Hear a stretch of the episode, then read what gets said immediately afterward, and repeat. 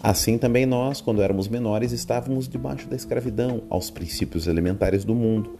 Vindo, porém, à plenitude dos tempos, Deus enviou seu Filho, nascido de mulher debaixo da lei, para resgatar os que estavam debaixo da lei, a fim de que recebêssemos a adoção de filhos. Gálatas 4, 3 a 5. Olá, gente boa, tudo em paz? Espero que sim. O tema dessa mensagem é o momento oportuno do Senhor. Vindo a plenitude dos tempos, Deus enviou o seu Filho. O que seria a plenitude dos tempos? É fato, foi o período em que o Império Romano trouxe muitos prejuízos à comunidade judaica daquele tempo.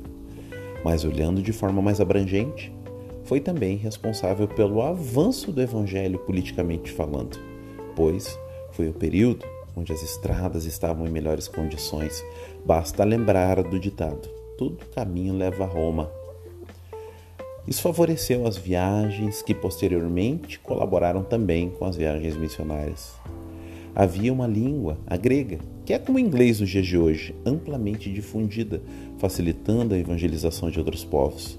Por conta das indas e vindas do imperador, autoridades, as estradas eram seguras para a viagem também colaborando com a segurança daqueles que viajavam anunciando as boas novas, dentre outros elementos espirituais.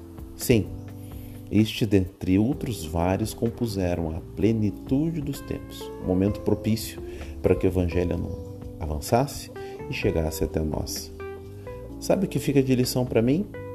Que até os dias mais sombrios nas mãos de Deus podem se converter em uma tremenda ferramenta de bênção para os povos. Creia, não há nada que possa conter os projetos do Altíssimo. Portanto, participe. Essa é mais uma mensagem com amor ao seu coração, em nome de Jesus.